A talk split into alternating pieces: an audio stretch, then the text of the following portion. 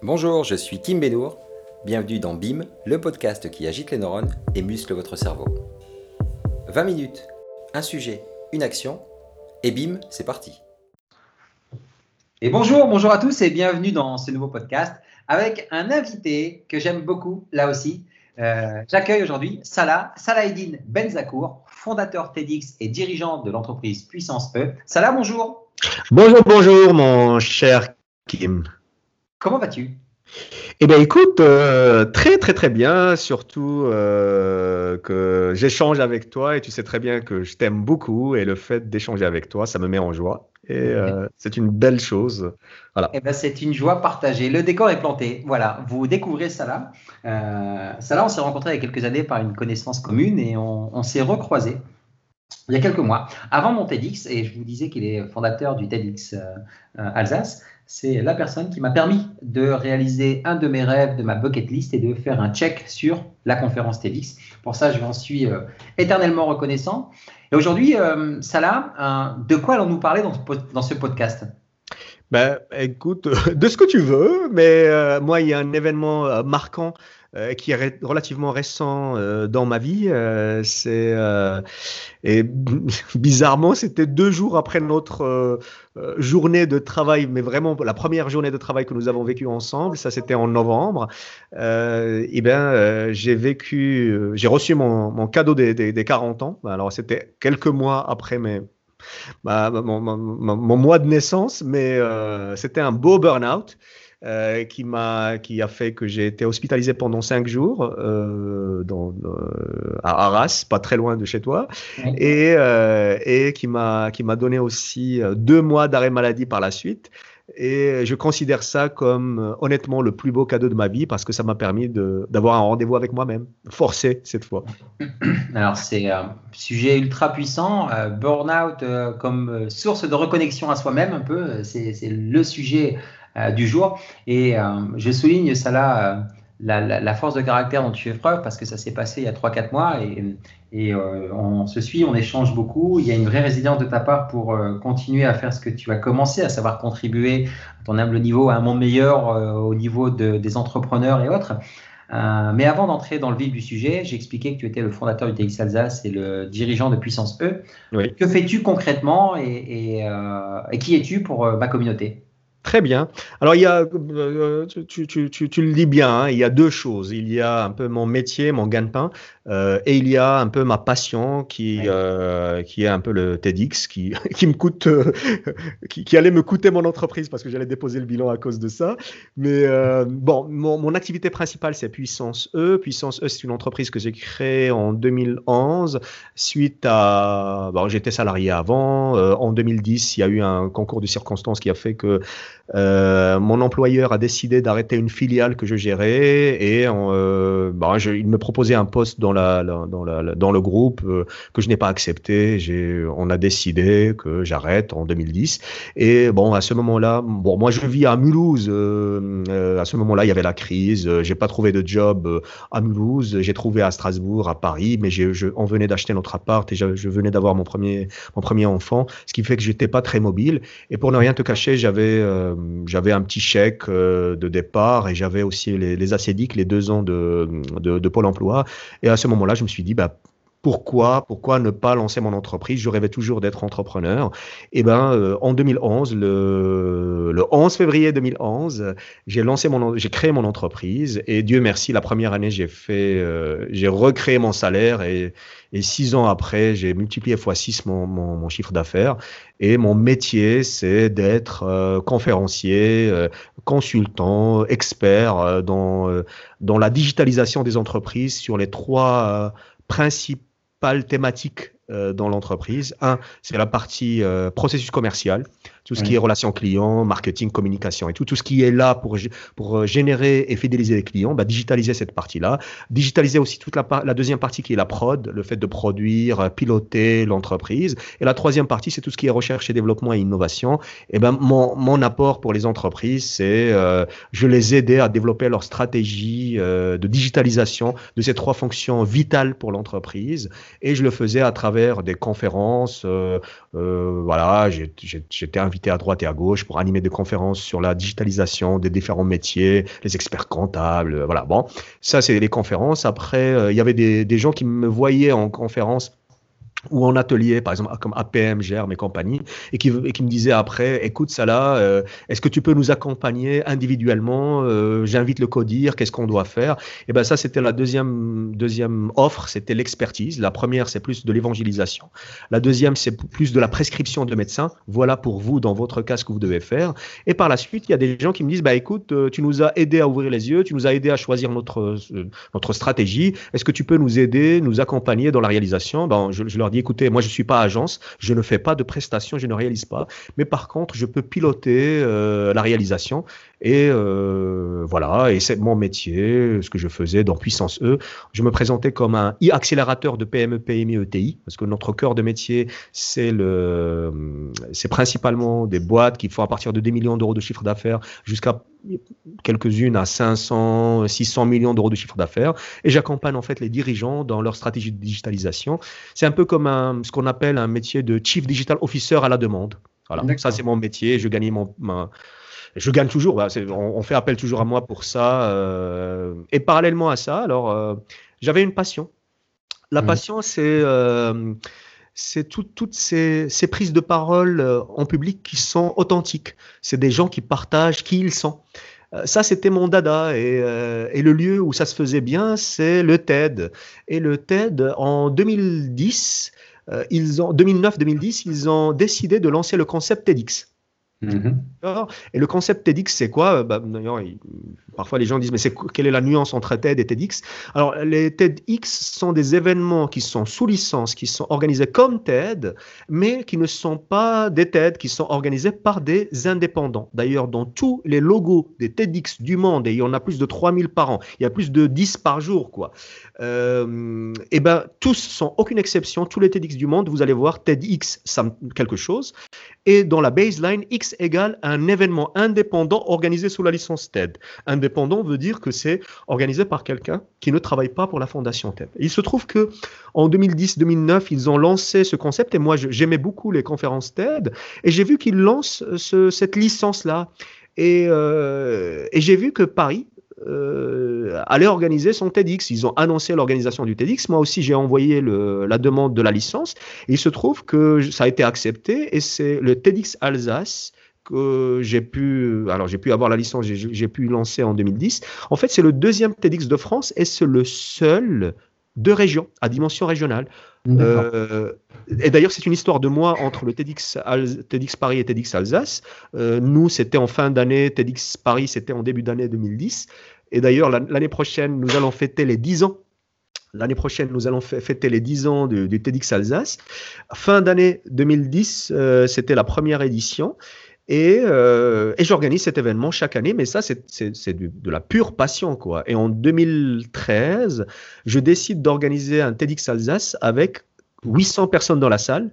Et euh, avec une soirée dans la cité du train, on, on privatise un musée et tout. Euh, et pour ne rien te cacher, le lendemain, j'ai pleuré euh, parce que euh, je suis allé trop loin. Euh, j'ai pris des risques qui sont énormes. et financièrement parlant, c'est la seule année où mon entreprise a perdu de l'argent. Et suite à ça, en fait, pour ne rien te cacher ou vous cacher, en fait, j'ai vendu ma voiture, j'ai mis ma maison que je venais d'acheter il y a quelques mois sur le bon coin et j'ai accepté un job en CDD à mi-temps pour pouvoir euh, répondre aux, aux, comme toi tu l'appelles ça, c'est calmer le reptilien. Mais bon, là c'était pas les reptiliens, c'était des factures à payer en fin du mois. Et euh, voilà, bon, ce qui fait que l'année suivante, j'ai organisé un TEDx en 2014 qui s'appelle Retour à l'essentiel. C'était un événement avec 400 personnes et j'ai compris que le, le la, la, différence entre les, la quantité et la qualité Ouais, less is more, comme disent les Américains. Less is more, exactement. Et c'était ça, retour à l'essentiel. D'ailleurs, on avait fait des, des, des, des cadeaux euh, pour les, les participants. C'était des, euh, de la microfibre pour nettoyer les lunettes et les écrans. C'était, il y avait cette, cette d'ailleurs cette, cette phrase-là, less is more, retour à l'essentiel. Mhm. Et euh, voilà, ça c'était ma passion et ça reste ma passion. Ça reste, ça reste ta passion parce que moi, moi qui te connais, Salah, alors vous, vous l'entendez, Salah parle très bien, il vous fait voyager en, parlant et moi j'aime beaucoup. tu nous as parlé de beaucoup de choses. notamment le fait que tu étais le fondateur du TEDx, le fait que tu aidais les entreprises, euh, mais aussi le fait que tu avais fait un burn-out deux jours après. Alors tu disais bizarrement, euh, j'espère n'y être pour rien du tout. Maintenant, il n'y a pas de hasard dans la vie. Est-ce que euh, toi qui m'as invité à prendre un rendez-vous avec moi-même, avec SDAM au TEDx, est-ce que moi, j'ai été le dernier élément déclencheur de ce burn-out et te faire prendre un rendez-vous avec toi-même du côté de chez moi Qui sait, on le saura jamais, peu importe. Mais pour autant, on est là. On est là et on s'apprécie beaucoup. Alors, honnêtement, euh, d'ailleurs, ce qui s'est passé aussi, ce qui, ce qui, était étrange, parce qu'on se voit la première fois une journée et, euh, et je discute avec toi et en fait on fait euh, c'est c'est quasiment un coaching euh, c'est un effet miroir quoi. C'est magique. Parce que la moitié de la journée on travaille sur toi et tout à un moment euh, je te dis bah voilà on travaille sur tes besoins et tout. Et à un moment tu voilà bon moi j'ai un détecteur de bullshit qui est relativement très sensible. Tu me dis bah voilà j'ai besoin de ça je veux lancer ceci je veux lancer cela. Et je te dis non non non t'as pas besoin de ça tu as besoin d'autre chose. Et je te dis est-ce que tu me fais confiance? Et boum je te propose quelque chose. Alors c'est à toi de partager ou pas avec ton audience. Mais bon Bon, tu me dis, il là. le SAR, on en, a, on en a partagé déjà, ils ont, ils ont vu les vidéos. Mon, rendez-vous avec moi-même dans le désert, euh, ça, ça là, euh, en est à, l'initiative et ça, euh, je, le souligne. On va revenir à l'essence même de ce podcast 20 minutes, un sujet, une action, et on va parler, ça là, surtout de de l'expérience qui a été une expérience salvatrice, comme tu le dis, ton expérience du burn-out.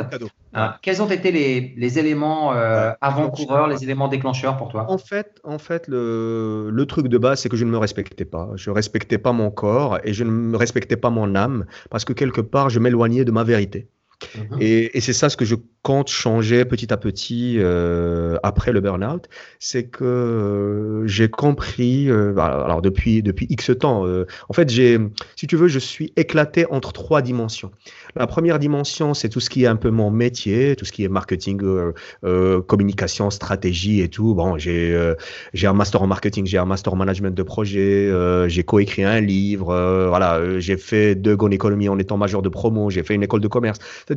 Et j'ai travaillé pour les laboratoires Roche, pour Novartis et tout. J'ai été même dans un, dans un groupe qui a été racheté par Accenture. Ce qui fait que toute cette partie un peu stratégie et tout, c'est mon métier, c'est ma formation. Et j'ai une passion personnelle pour les nouvelles technologies. Ça, c'est la deuxième dimension. Et j'ai aussi un intérêt personnel, une curiosité pour tout ce qui est spiritualité, pour tout ce qui est un peu de l'ordre du subtil. J'ai développement personnel et tout. Mais ça, euh, ça reste un peu perso, tu vois. Et, j'étais un peu éclaté entre ces trois dimensions. Et euh, le, le fait de ne pas me respecter, c'est le fait de... Parce que j'avais peur, de montrer qui j'étais réellement, euh, un peu avec ces trois dimensions. En fait, je faisais bien dans chaque dimension, c'est-à-dire que quand on faisait appel à moi pour parler du marketing, bah, je parlais du marketing. Quand on faisait appel à moi pour parler de, digital, bah, je parlais de digital. Euh, et toute la partie un peu recherche de vérité euh, bah, était, était une quête personnelle, quoi. Et elle était une quête personnelle selon différentes dimensions, soit la dimension un petit peu, je dirais, scientifique et clinique, avec de la, je m'intéressais à la psychologie, l'analyse transactionnelle, la processcom, la PNL, euh, toute la partie un peu, je dirais, scientifique de cette, de cette recherche de définition de soi. Il y avait aussi la partie euh, spiritualité. Je m'intéressais beaucoup euh, aux religions, euh, religions monothéistes de Moyen-Orient, le, le de, de, des religions asiatiques, ou même des spiritualités non religieuses. Je m'intéressais un petit peu à des enseignements. Tu ne prenais pas de pause en fait. Hein? Tu ne prenais pas de pause. Euh, en fait, j'étais plus dans l'intellect, dans la curiosité intellectuelle où j'emmagasinais, j'emmagasinais, j'emmagasinais en recherchant une vérité. Mais, euh, et en fait, la vérité que je cherchais, c'est, c'est qui suis-je, quoi? Tout à fait. Est-ce que j'étais, est-ce que j'étais plus un marketeur? Est-ce que j'étais plus un, mec de l'IT Ou est-ce que j'étais plus un mec plus dans le coaching et dans le, la spiritualité? Et d'ailleurs, je me rappelle très bien d'une phrase que tu m'as donnée, et, ça a été aussi euh, un, déclic pour moi. C'est le fait que tu m'as dit, écoute, là, euh, mais qu'est-ce que tu cherches? Est-ce que tu, tu cherches un job description? On n'a pas besoin d'un job description, on a besoin d'un desk pour faire un job. On a besoin d'un bureau pour s'asseoir et faire un job, mais on n'a pas besoin de savoir quelle est, quelle est la mission pour pouvoir la faire. et moi, euh, pratiquement euh, les 25 dernières années, euh, j'étais là pour rechercher, mais j'avais besoin de quelqu'un qui me disait, mais ça là, monsieur Benzacourt, voilà votre mission, voilà votre fiche de poste. Je cherchais la fiche de poste. Mm-hmm. Mais bon, le burn-out m'a permis de voir quelle était la fiche de poste. Alors, en quoi, euh, justement, parce que c'est l'essence même de ce podcast, c'est le burn-out comme source de, révélation à toi-même. Hein, euh, ça t'a permis de voir que tu avais vraiment la fibre entrepreneuriale, que tu étais vraiment dans le partage, non, non, le coaching? Honnêtement, honnêtement Oui, c'est ça la question. Honnêtement, non, parce que l'entrepreneuriat a commencé en 2011, en créant mon entreprise. Et même, moi, je considère aujourd'hui l'entrepreneuriat comme une méthode de développement personnel. Si tu veux, au lieu de te payer une psychanalyse de, de 50 ans, euh, deviens entrepreneur et en 3 ans, tu vas comprendre ta valeur, où est-ce qu'il y a ta valeur. L'entrepreneuriat est une, est, une, est une méthode de développement personnel. En fait, ce qui m'a vraiment aidé, c'est un, j'ai vécu mon burn-out le mercredi, non, le jeudi. J'étais en burn-out le jeudi, euh, voilà, j'étais, j'étais emmené à l'hôpital et euh, le lendemain je me réveille, je pleure, je demande pardon à tout le monde. Ça c'était le vendredi et le samedi je vis une rechute et, euh, et je vis la nuit une expérience de mort imminente. Mhm. C'était ça le vrai, le vrai élément révélateur. En fait, je me suis vu mort et, et la première chose à laquelle j'ai pensé, c'est Dieu merci, mon père quand il est mort, il n'a pas souffert. Mhm. Et pendant quelques temps, je ne sais pas, est-ce que c'était quelques minutes, quelques secondes, quelques heures, je ne me rappelle pas exactement, euh, j'étais dans cette logique de dire, ben, je suis entre la vie et la, mort, c'est juste une question de temps pour que mon âme sorte de mon corps. Et, et j'ai commencé à penser à ma vie. Et tu sais, la seule chose que j'ai regrettée, la seule chose que j'ai regrettée, c'est de ne pas avoir dit la vérité. C'est pas mentir. Mhm. Je ne mens pas, je ne, Dieu merci, je voilà, j'aime pas mentir et je ne, je ne mens pas, je fais vraiment attention, je ne veux pas mentir. Mais parfois parce qu'on ne la connaît pas, ça là la vérité aussi, c'est ça hein? Comment? Parfois parce qu'on ne la connaît pas encore, la vérité aussi. Alors, c'est par quoi, parfois on la connaît, mais on dit que c'est tellement douloureux pour nous, pour les personnes qui sont autour de nous, qu'on préfère ne pas la dire. Et parfois, tu sais, si tu prends le, le, le V de vérité, le V de vérité, parfois on veut masquer la vérité. On va pas mentir. On va juste masquer. On va pas juste euh, euh, éviter de parler de la vérité. Euh, en fait, quand tu mets, quand tu veux habiller la vérité, quand le V de vérité, tu lui mets une barre à droite et une barre à gauche, il devient comme un M et M comme mensonge. Hmm. Cacher la vérité, c'est un mensonge. Une belle image. C'est une belle image. C'est une très belle image. Et je suis revenu avec ça. De mon expérience de mort imminente, je suis revenu avec ça. Et pendant deux mois, je me suis demandé, mais comment, comment alors déjà, euh, la première chose, c'est que la première personne que j'ai vue en dehors du corps médical, c'est mon épouse. Et mon épouse, je lui ai dit tout ce que je n'ai pas voulu lui dire depuis même des choses avant notre rencontre. Je lui ai vraiment dit tout. Je lui ai dit, bah voilà qui je suis. Et, euh, et maintenant, ça devient un truc fondamental pour moi. C'est pas juste ne pas mentir, c'est dire toute la vérité. Et je et il y a un truc qui me, tu sais, il y a un truc qui me mange de l'intérieur, mmh. c'est que j'étais dans une conférence euh, d'infopreneurs. Bon, c'est un univers euh, dans lequel on peut évoluer. Et euh, il y a quelqu'un il y a quelqu'un qui nous dit bah écoutez les gars moi j'ai fait en de 0 en, en, plutôt en un an j'ai fait de 0, 0 à 6 millions d'euros et il nous faisait une formation sur le copywriting il nous dit écoutez les gars la, la, la vérité ne vend pas il ne faut jamais mentir, mais il faut embellir la vérité. Il faut dire juste la part de vérité qui, euh, pour pousser quelqu'un à acheter. Mhm. Mais honnêtement, aujourd'hui, euh, quand je pense à ça, quand je pense au fait que je ne me suis pas mis debout, quand je ne suis pas sorti de cette salle-là, je dis, mais ça là, euh, comment tu peux accepter ça? Comment tu peux moi, tu sais comment ça, comment je, m'appelle moi? Je m'appelle Salah Eddin. Tu sais ce que ça veut dire Salah? Ça veut dire. Enfin, moi je sais, mais tu peux, tu peux partager, oui. Alors, Edin veut dire religion, mais religion dans son sens étymologique veut dire religar, c'est le lien sacré entre les gens. En fait, il faut savoir que Dieu, s'il existe, il n'a pas besoin de religion. C'est les êtres humains qui ont besoin de religion. la religion, ce n'est ni plus ni moins que le contrat, le contrat qui relie les gens. Edin veut dire le religar, le lien entre les gens. Euh, Salah veut dire l'intégrité du lien entre les gens. Et d'ailleurs, le marketing, le commercial et tout, ce n'est que du lien, ce n'est que du contrat. Et l'intégrité de ce lien-là, et l'intégrité de ce lien-là, ça s'appelle la vérité. Aujourd'hui, je n'ai qu'un seul truc que je veux faire, c'est de dire la vérité, plus de bullshit. D'ailleurs, je fais des conférences qui disent, euh, euh, bah voilà, euh, bullshit 4.0, et je, je, défonce un peu toutes les croyances sur les nouvelles technologies. Je vais, je vais faire, je suis invité à une conférence par le CJD. La conférence s'appelle Comment devenir beau, riche et intelligent en comptant la vérité à vos clients. Mm-hmm. Euh, c'est-à-dire que je reviens sur tous mes, mes, thèmes, à savoir le marketing, le numérique, euh, la transformation numérique, l'innovation, le machin, le bidule, euh, la prise de parole en public. Mais je reviens à la vérité dans ces dimensions-là. C'est ça, c'est ça ma quête et c'est ça ma mission aujourd'hui. D'accord. Et tout ça, tu l'as tu, le savais au fond de toi et ça a véritablement émergé à la suite de, de, ce burn-out et de cette pause forcée. En fait, en fait je le savais. Euh, alors, je le savais ou je le. Bah, il, y avait, il y avait des brides d'informations, mais le burn-out était un peu. C'est comme une fusion de, des pièces. Et l'expérience de mère imminente, c'est un focus. En fait, c'est comme les trois soupirs. Tu m'as parlé une fois des trois soupirs de ton père qui t'ont révélé un peu le mot d'âme. Et eh ben, pour moi, l'expérience de mort imminente était une mort de Salah euh, qui cherchait la reconnaissance, qui cherchait euh, euh, une plus grosse voiture, une plus, belle montre, des plus beaux vêtements, un peu plus de stickers. Bah, je faisais des, conférences, il y avait 800 personnes, bah, je voulais être à l'international. Alors, j'étais toujours dans la logique marketing, mais en disant parfois oui, mais je dois pas dire tout parce que je risque de heurter des gens. Voilà, bon, je, je voulais faire plaisir, mais aujourd'hui je dis non, non, non, non, non.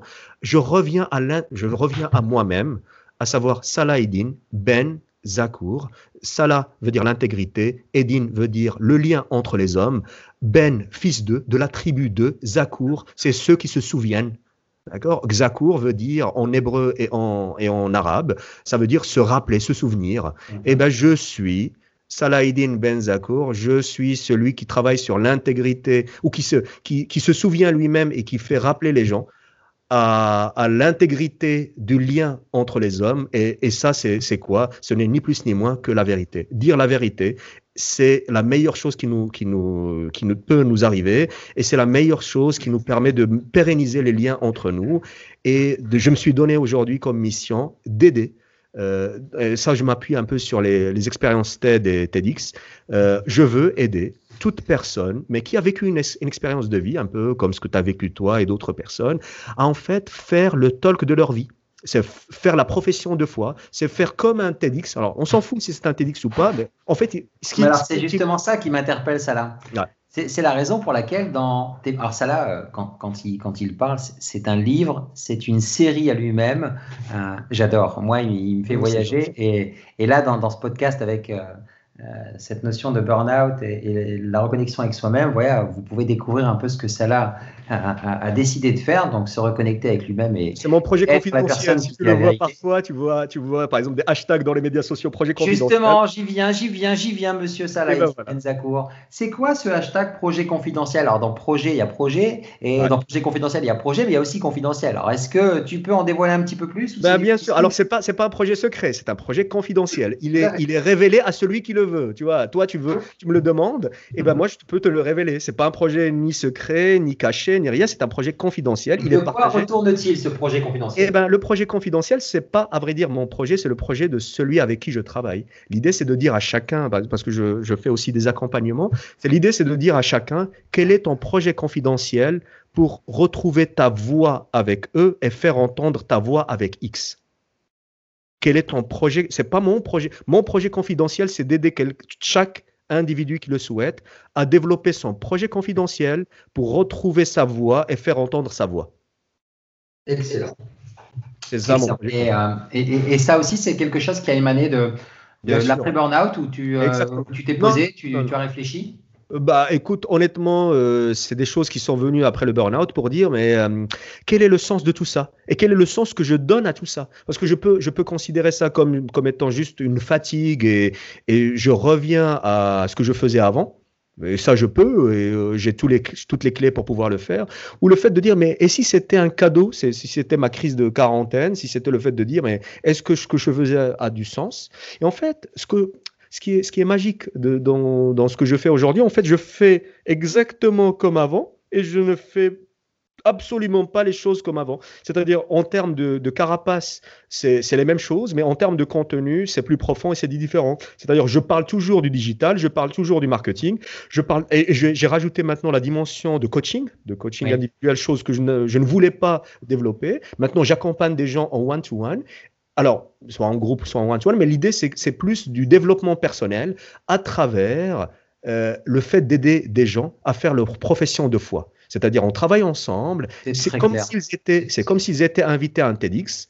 Mais l'idée, c'est en 15 minutes, s'il devait, s'il devait mourir après, qu'est-ce qu'il dirait Excellent.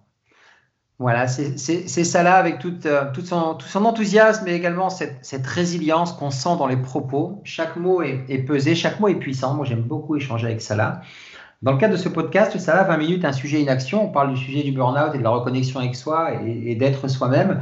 Euh, quel, j'aime bien, moi, euh, préconiser une action oui. aux entrepreneurs, aux infopreneurs, aux chefs d'entreprise, aux diverses personnes qui nous écoutent, ouais. qui ont traversé un burn-out, qui sont ou qui sont aux prémices, qui sont aux portes quelle, quelle action tu préconiserais pour, euh, pour les aider, pour partager ouais. ton expérience, pour leur éviter euh, ça, pour les aider à s'en sortir? Qu'est-ce que tu partagerais comme action concrète Alors, à mettre en place? Moi, c'est un message pour toute personne qui se sent un peu euh, décalée.